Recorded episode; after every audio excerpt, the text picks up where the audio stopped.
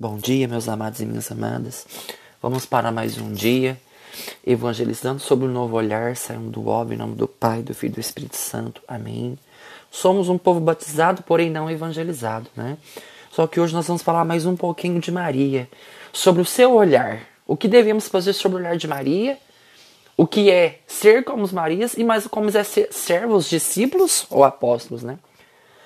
Então que o Espírito Santo possa vir nos iluminar, minha Senhora, minha Mãe, nós oferecemos toda a voz em prova da nossa devoção para convosco, vos consagramos nesse dia de hoje a cura dos nossos olhos, dos nossos ouvidos, da nossa boca, para que a Senhora purifique, abençoe, nos santifique, nos ilumine e tire todas as, as maldades do nosso lábio.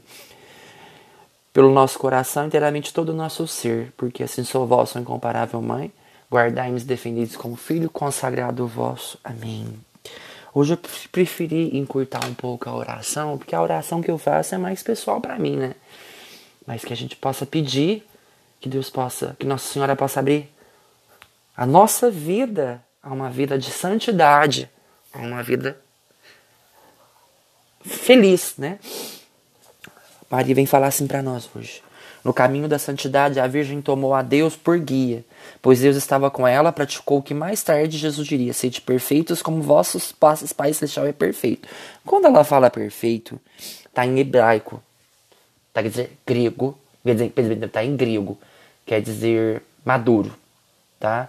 Perfeito não é uma pessoa que não erra, é uma pessoa madura na decisão que ela tomou. Madura no amor, madura na fé. A pessoa madura no amor, ela não aceita menos do que ela merece. Uma pessoa madura na fé, ela sabe que aquilo a corrompe, que aquilo não é certo para a vida dela, que ela quer o bem na vida dela, não é independente de ganhar a pessoa, é independente que ela quer o certo para ela. Então é assim, pessoas perfeitas são pessoas maduras nas suas decisões. Maria observava o que Jesus dizia e fazia, meditava em seu coração e o punha em prática. Tanto é que é tão verdade que lá em Lucas ela fala assim: ó, Maria conservava todas as palavras, meditando-as em, em seu coração.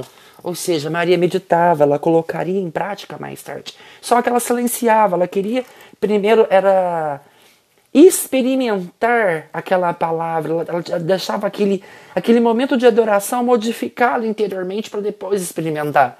A gente quer experimentar logo sem tiver, uma, sem tiver uma transformação por dentro. Primeiro a gente experimenta por dentro, modifica por dentro e transborda para fora. Também você deve ter guia a Jesus e a Maria.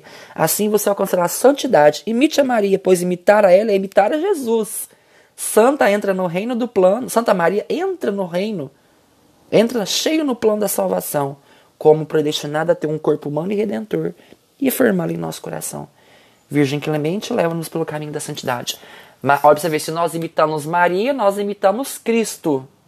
Olha que coisa mais interessante. E São Paulo apóstolo, o que, que ele fala lá em Efésios? Ó, Sede, pois, imitadores de Deus, como filhos muito amados, progredindo na caridade, segundo o exemplo de Cristo, que nos amou e por nós se entregou a Deus como oferenda e sacrifício de agradável odor. Então, ser, ser, o que é ser imitador dele? Sermos quem somos sem perder a nossa essência. O que, que eu falei ontem? Daquele que nos leva à perfeição. Sede perfeitos como vosso Pai Celeste perfeito. Então, a perfeição é crescer na caridade. Não é para mostrar por vaidade que eu estou fazendo. Não, porque eu sou assim, eu gosto de ajudar, eu tenho amor no que eu faço. Isso não muda a minha essência. Então, os seres imitadores é crescer na caridade sem fazer por autopromoção ou vaidade. Então, quando nós imitamos Maria, nós imitamos o seu filho Jesus. Amém? Então, que essa palavra de hoje possa nos levar a viver essa santidade, essa imitação que Jesus tanto quer que a gente queira, que Ele quer na nossa vida, que possamos compreender, levar e santificar. Então, que imitemos Jesus na nossa essência e que nos levamos à perfeição de todas as virtudes que Ele coloca em nosso coração.